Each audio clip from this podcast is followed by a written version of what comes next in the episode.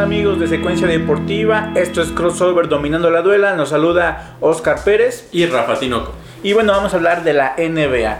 Así ya viene la recta final de la NBA. Hay partidos bastante emocionantes. Se supone que hay récords por romper todavía. Sí. Unos que quieren alcanzar. Pero empecemos con los Lakers de Los Ángeles que tuvieron un partido el fin de semana y hubo una jugada ahí bastante controversial. Y en las redes sociales andaban burlando mucho. Sí, en aquella jugada en contra de los Grizzlies. Un partido que por cierto perdieron los Lakers. Perdieron ya Morán, el novato. Tremendo jugador, pero ahorita vamos a hablar de él. Eh, bueno, esa jugada en la que eh, un- uno de los jugadores de Memphis defendiendo a LeBron apenas lo alcanza medio a tocar en la Sí, barbilla le- y parece que Le suelta el manotazo, quitando, tratando de quitarle el balón, pero le alcanza, alcanza a rozar un poco. en la, la barbilla. en lo que eh, en- podríamos decir que sí es falta y algunas ocasiones en que contactos como esos no se marcan, se deja Sí. seguir jugando, pero bueno, LeBron James En parecía este, que les en habían este hecho- caso, como parecía que le dieron un escopetazo en la cara a Sí, LeBron James, exactamente. marcaron luego, luego la falta. Les decía yo eh, en, eh, el otro día que parecía que le hicieron el fatality, ¿no? Sí, Porque sí, se tiró no, de manera tremenda y pues sí, ahorita ya en redes sociales eh, pues están... Está nominado en- al en Oscar ya, y no, ya lo ganó. ya en redes sociales ya ganó el Oscar por su gran actuación. Pero Rafa, más allá de toda esta parte mediática y de que nos burlamos, ¿qué te da a... a- a- o sea, ¿qué te, qué te deja una actitud como esta de un jugador que se dice el mejor de la liga y la cara de la liga y que haga este tipo de, de acciones? Pues la verdad, mal. Pero bueno, no es algo que, que sea nuevo o, o que es la primera vez que lo haga. Lo ha hecho en múltiples ocasiones. Sí está bien que los árbitros cuiden a sus estrellas, es correcto. Pero hay de golpes a golpes Claro. y, de, y de cosas. Esto fue realmente un, un rozón en la barbilla que realmente se pudo ver, como bien dices, eh, la jugada seguir y no pasaba nada. Pero en este caso él exagera, no es la primera vez que exagera una falta y, y es como, como que ni siquiera lo toquen ni, ni lo vean feo porque se tira al piso a, a lloriquear. Saludos a todos los fans de LeBron James. Sí, saludos. Pero e- esa es la verdad de las cosas. Eh, y estábamos acostumbrados que, que en otros deportes sí se hagan este tipo de Claro. fingir y, y- y de exagerar las faltas. En el básquetbol Neymar. con Neymar en el fútbol y, y otros efecto. Pero en el básquetbol siempre, o, o lo que yo rescataba era eso, ¿no? Que finalmente el, el que te pegaran y el que tú fingieras o, o que te cayeras o que te, eh, o vieran que te dolió el golpe, era como una muestra de debilidad. Sí. Y normalmente siempre era de, ah, Me eh, paro, me no pasa paro, nada, no pasa sigo. nada y sigo jugando. Es más, si te consigo la, la- la- el foul y cuenta, ¿no? Hasta buscabas, a, ah, a pesar de que te pegaran, conseguir la canasta o- Sí. o, no perder la pelota. Pero ya en estos, pues ya 2000, Esta nueva en este NBA. 2020, esa nueva NBA con el paso eh, cero, eh, la protección a, a los jugadores. Vemos muchas, muchas jugadas de ese tipo y muchos jugadores adoptan un ejemplo, porque sí realmente es un ejemplo LeBron James. Y ahí, como tiene cosas buenas y como en este caso, es un ejemplo malo. Sí, en efecto. Y tocando precisamente ese tema de que tú mencionas de que termina por ser un ejemplo, él mismo lo mencionó hace poco, eh, que él tenía que ser, que su trabajo era ser el mentor de Zion Williamson. Eh, Ahí te habla de la basura, a Eh, ver si... a ver si ahora sí eh, salgo a tirar todo lo que, lo que tengo en la cesta, ¿no? Sí.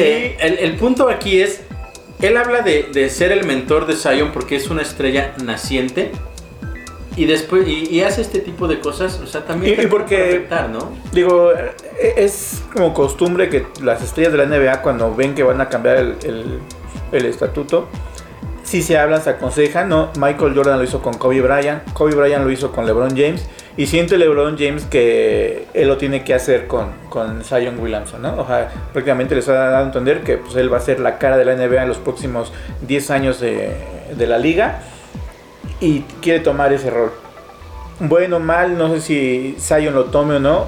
Yo he visto varias repeticiones cuando acaban los, los juegos de, de, de los Pelicans. Todo el mundo va y le, le, da- le da palabras a Zion, pero Zion calladito, o sea, no Sí. lo responde, no los agradece, si lo ven te los saluda y demás, pero no, no veo una forma que diga él, ah, igual está en su rollo, en su papel y, Es que, eh, ¿sabes qué veo yo en, esta situación y también eh, siguiendo un poco de la mano con el tema de LeBron James?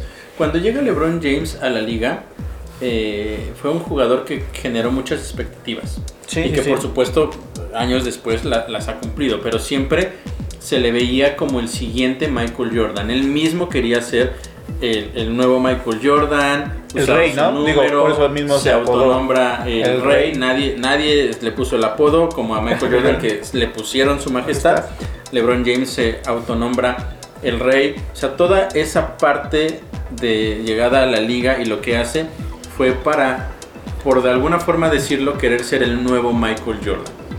En cambio, lo que yo veo con Zion Williamson, él no busca ser el nuevo LeBron James. Él es Zion y quiere ser Zion y que su imagen crezca. Esa es una diferencia que a mí me parece muy importante y va de la mano con eso que tú mencionas. Él escucha lo que le tienen que decir, seguramente tomará lo que él considera que es bueno y lo que no lo terminará desechando. Pero no vemos o yo no yo no veo a un Zion Williamson pensando en que quiere ser el nuevo LeBron, James. o el nuevo, el que ustedes le quieran poner el nombre. Y eso realmente yo lo veo, crear su historia. Yo lo veo como positivo. Sí, por supuesto. Eso es positivo porque al final, como bien dicen, tu máximo rival siempre termina siendo tú. mismo. Si él como es capaz, como lo decía Kobe Bryant. Entonces, si él es capaz de seguir ese nivel y crecer, porque sí hay algunas cosas que a lo mejor todavía le hacen falta mejorar y seguramente muchas otras cosas le hacen falta madurar que los va a ir haciendo poco a poco con los años que esté en la NBA. Entonces va a terminar sí siendo una gran estrella. Hasta dónde puede llegar no lo sabemos. Su talento parece ser que tiene para darle muchísimo, incluso para llegar al nivel o superar a LeBron James.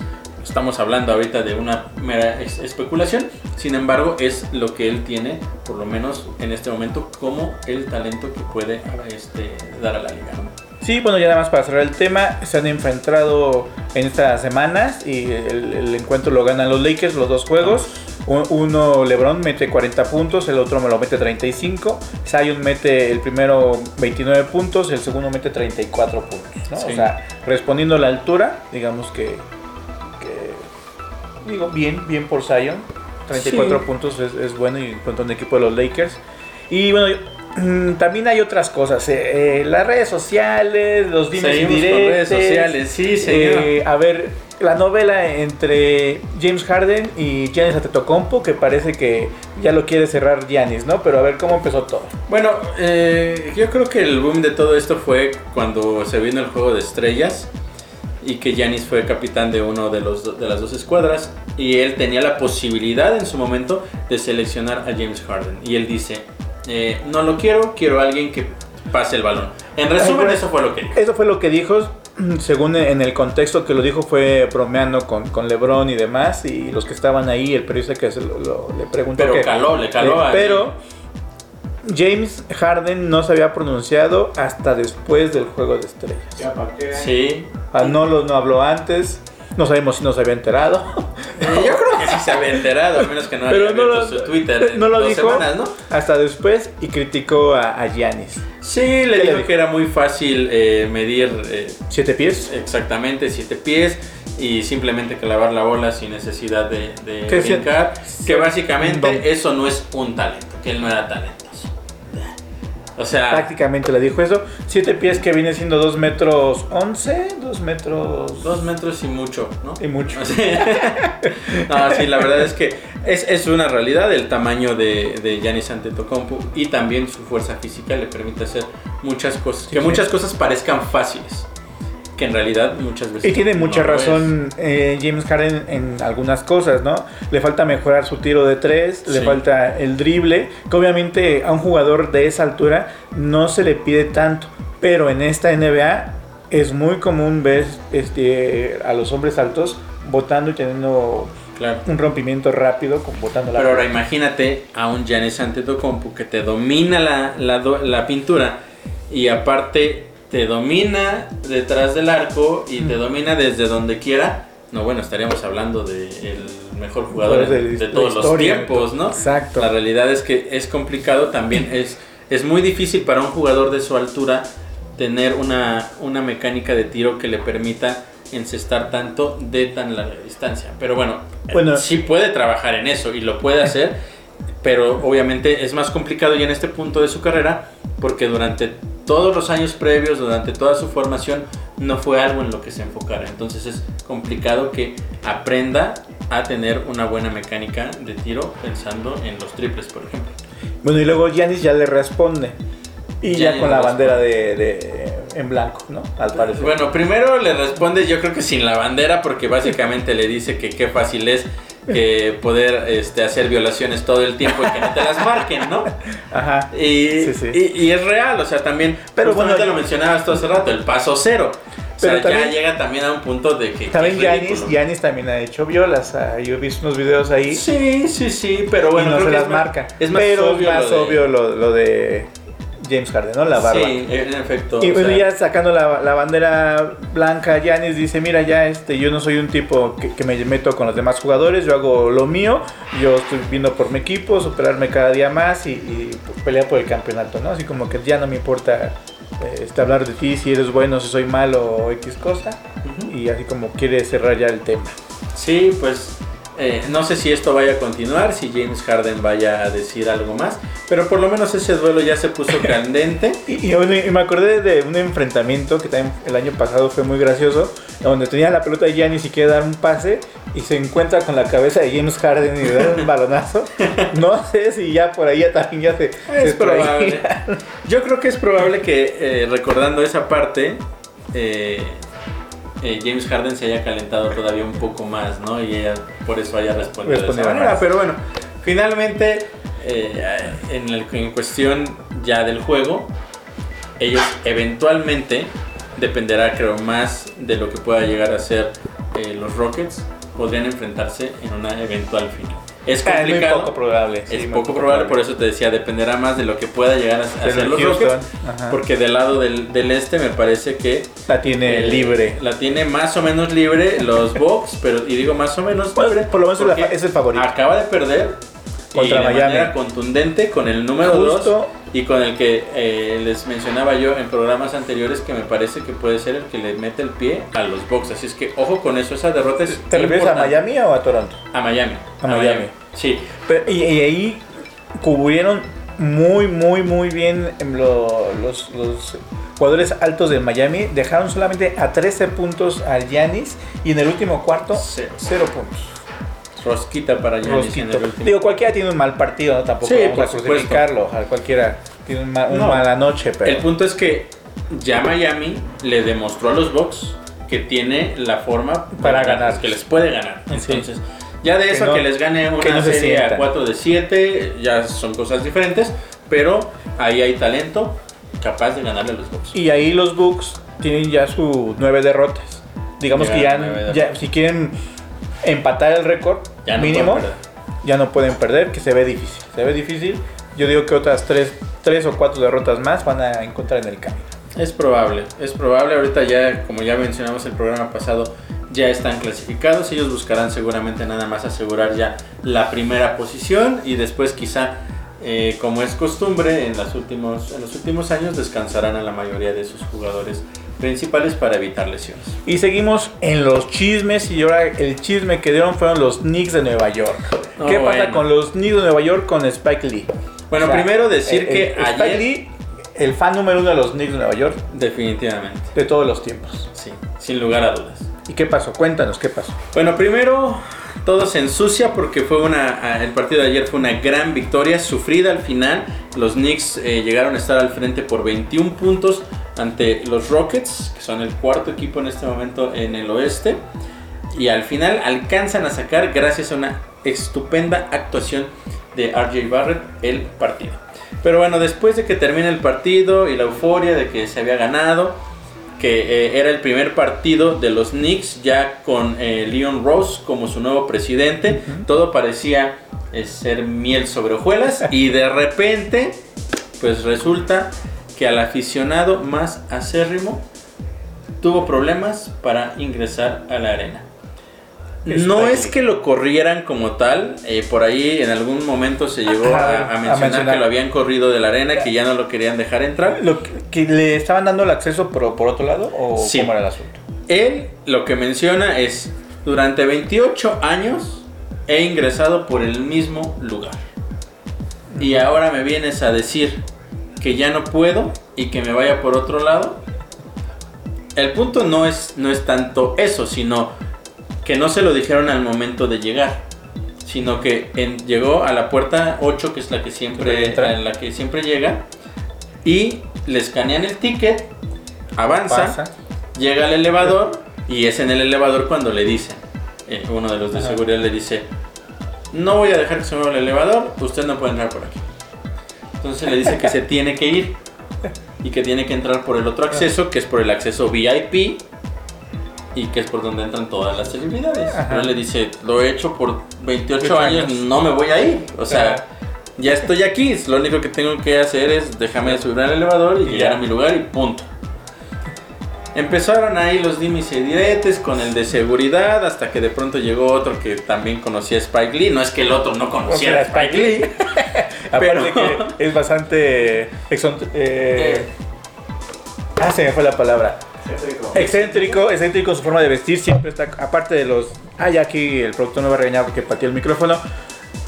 Pero eh, aparte que siempre está vestido con los colores de los Knicks, es eh, exuberante, ¿no? Eh, sus Sí, sí, lentes, eh, sus gorras. Y, Sí, la verdad es que es, es todo un show. Es todo un show también verlo ahí.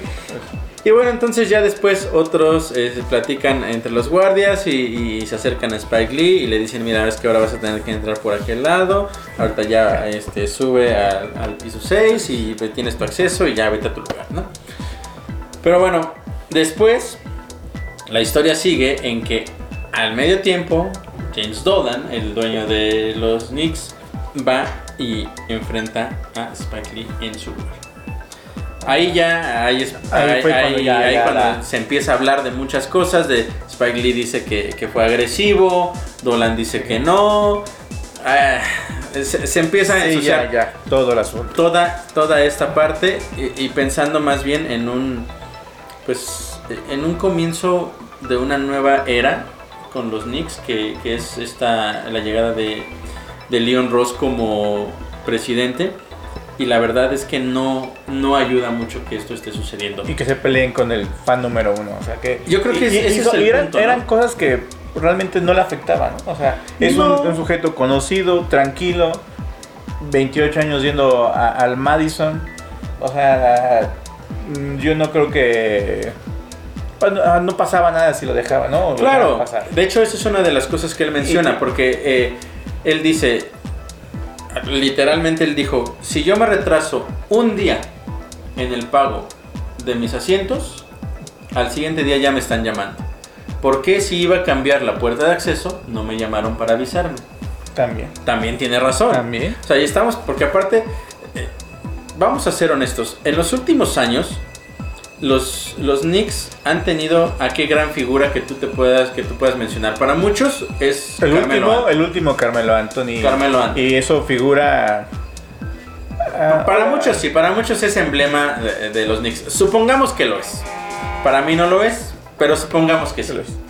Fuera de él, ¿quién es realmente la imagen pública de los Knicks? Mm, Es Spike Lee. Sí. Spike Lee es el representante más grande de los Knicks a nivel mundial. Todo el mundo lo respeta. Todo el mundo lo reconoce y los relaciona Es, con es los como Knicks. una especie de Jack Nicholson en los Lakers. En efecto. Y entonces, ¿por qué tener ese tipo de actitudes contra alguien que te representa y que te representa con Y- mucho y orgullo y, aparte- que ha estado ahí? En las buenas, En las y en las y muy, en las- muy malas. En efecto. Pero más malas. Más las malas. malas en los últimos 20 años. Y aparte, otra de las cosas, también Y además no, le- no, no le estás pagando ni regalando el asiento. No le estás regalando el Él asiento. Está, está pagando. son 300 mil dólares anuales. Y en sus 28 años dicen que se ha gastado 10 millones de dólares O sea, por en- imagínense. estar imagínense. en el Madison todos los juegos, porque él está en todos los juegos. En efecto. Yo no sé, cuando estoy trabajando como cineasta y, y diga, no, Como me voy. hace, o traba- trabaja fuera de temporada. Y, eh, y estamos hablando de. pues, nosotros que estamos aquí en México, estamos hablando de más de 160 mil pesos por boleto. O sea, es, Sí, sí, es sí, una verdadera locura lo que paga. Y bueno, lo y- tiene lo- y le sobra. Sí, sí, sí. Pero Por bueno, eso- por eso va. Pero él ya declaró que por lo menos ya no va a ir al Madison Square Garden por el resto de temporada. por el resto de la Por el temporada. resto de la temporada no prometió para siempre porque pues él es No, fan, fan hueso de Colorado claro. y va a querer ver a los Knicks. Pero por lo menos el resto de temporada. Ahora no que también mencionó que, que era porque no quería ver ya a estos Knicks. eh, básicamente eh, no lo dijo literal, pero lo que da a entender es que pues dando lástima, ¿no? Pues porque sí. la realidad es que eh, Pues, eh, eh, ha sido a mejor- excepción del partido de, de ayer, la realidad es que Ha sido mejor temporada que el año pasado, ¿no? Eh, El año pasado Sí, por un terminaron par de- en 17 juegos ganados. solamente 17, Y ahorita, ahorita ya van- llevan 19. Y todavía no. ojalá. Eh, pero pueden, pueden sumar otras cuatro victorias más en el resto. Podrían ganar por ahí. Ponle tú que, mira, si le quedan todavía un poco más de 20 partidos, ponle tú que lleguen a 25. Ya exagerando. Que sería una muy buena cantidad de, de triunfos para los Knicks, pero de cualquier Que manera. yo pronostiqué. ¿Tú pronosticaste cuántas? Entre, entre 20 y Y 25. eh, aquí la situación a veces eh, no es tanto el hecho de cuántas victorias tienes, sino cuando pierdes, cómo pierdes. ¿Y por qué pierdes? Y eso es, Sí. eso es algo que yo eh, escribí en, en un par de artículos. Es la manera en que los Knicks han perdido el, por lo menos el 30% de sus partidos siendo apaleados, es decir, por más de 20 puntos. Eso como aficionado merma. Sí, sí, sí. Y la otra es lo- el otro porcentaje de, de derrotas. ¿Cuántas han sido por errores tuyos? Por faltas de concentración. Por fallar cosas tan básicas como los tiros libres. Tú y yo los fallamos en, en los partidos y no pasa nada. Pero ellos son Es que profesionales. la presión es distinta. La presión es diferente sea, acá uno, uno tiene que llegar a la casa. Y, y, entonces, que le, este, le- y que le pregunten en casa, oye, ¿cómo te fue? ¿Ganaste? Es la presión Y se siente. Se siente. Sí. Sí, ya después de que O sea, que- durante un año dijiste no, volvimos a perder, pues Sí, ya buscas quieres- algo mejor, ¿no? Claro. Pero entonces, detalles de ese tipo que son tan básicos han hecho también que los Knicks hayan perdido. En uno de esos artículos yo lo que mencionaba es, no pensemos en, porque habían sido más de 20 derrotas por errores de los Knicks. Errores, estoy hablando de concentración, mala selección de tiros en el último o los últimos dos minutos, eh, que, que eso te llevaban a que no volvieras a anotar cuando a lo mejor tenías ventaja de 2, 5, 6 puntos y que terminas perdiendo. Entonces, esa parte es frustrante.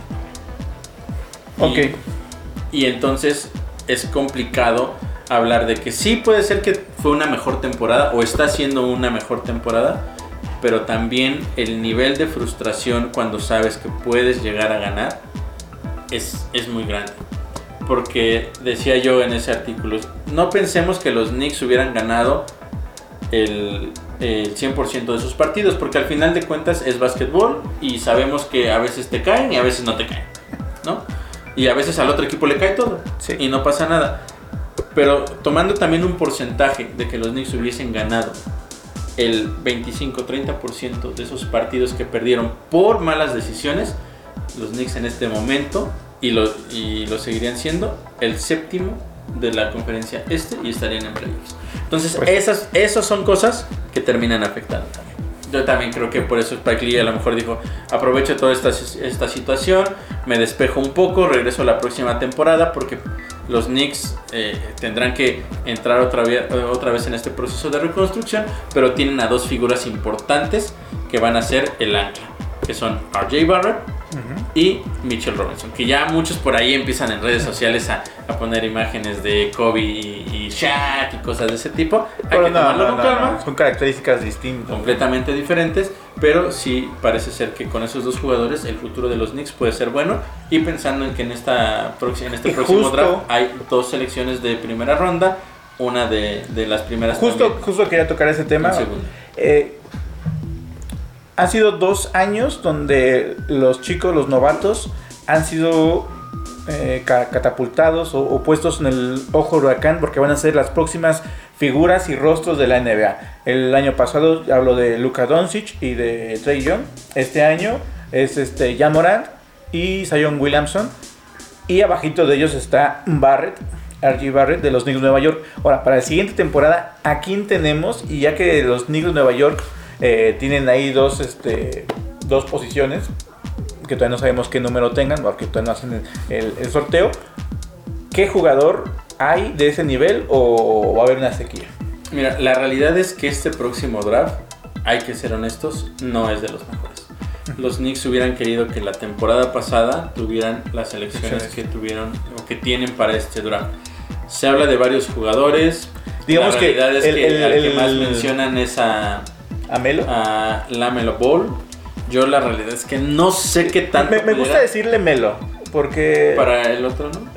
porque el, el- el- ya todo su nombre completo así como que Como que es raro, ¿no? raro, raro. Sí, sí. El, el, El hermano de Alonso, Eh, sí. Alonso Ball, Melo Ball, Melo Ball. Melo Ball. y, Sí. y es un jugador con las características similares a su hermano. Quizás se habla que es un poquito más completo que, que Alonso. Pero igual así de, de tiro feo, pero eh, es una especie de, de entre Curry y John con tiros de larga distancias kilométricos. Ujú. Eh, buen bote de pelota.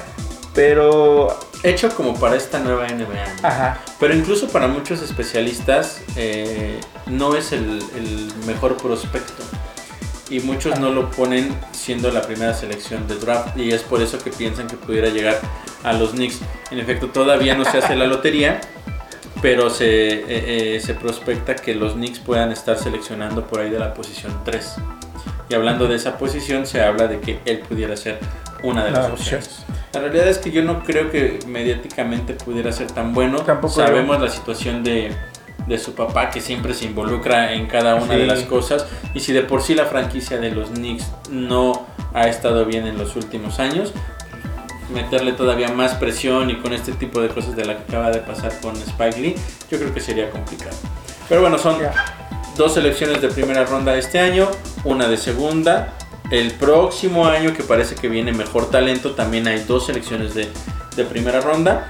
Entonces ahí Ahí. parece que hay opciones para que los un Knicks futuro de los Knicks. puedan Pero estamos hablando de un futuro de Cinco cinco años. Ajá. Sí, Próximo, ¿no? que no es una locura. Eh, Yo eh, lo mencionaba en alguna Bueno, ocasión. sí, sí, ya 20 años, Si ya me esperamos 20, 20, años para llegar a una final NBA que no, pues no, mira, 5 más. Fíjate, justamente hablando de, de ese lapso de tiempo, es lo que le tomó al equipo de los Warriors llegar a su primer campeonato. Sí. Desde que seleccionan A Curry, a Stephen Curry pasaron 5 años para Green, que pudieran ser campeones. Thompson. Exacto, primero eh, llega Clay Thompson, si no me equivoco, un par de años o tres años después.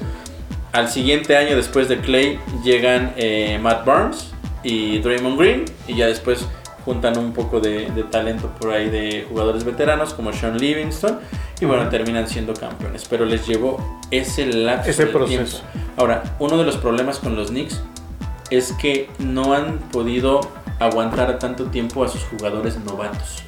El Eh, que eh, más duraba era eh, Uno de los- Ajá, cuatro justo- años, justo pero él. mismo decidió irse. no es, no es que los Knicks lo dejaran ir, para muchos lo ven así como, ah, dejaste ir a Kristaps Porzingis. No, él él ya no quería estar en los Knicks y literalmente él pidió salir de del equipo. Entonces ahí ya no puedes tú hacer nada. Porque supongamos que no le das el cambio, no juega una temporada, se vuelve agente libre y se va, Y se va. sin que tengas nada a cambio. Entonces, pero la realidad es esa. Si, es, si los Knicks quieren aspirar a algo, es a partir del draft.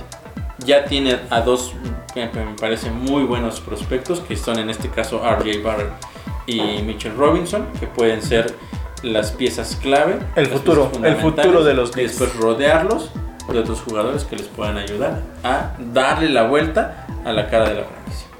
Bueno, ya este, damos por concluidos los temas de la NBA. Ya Morán y Zion Williamson, recta final para los novatos del año.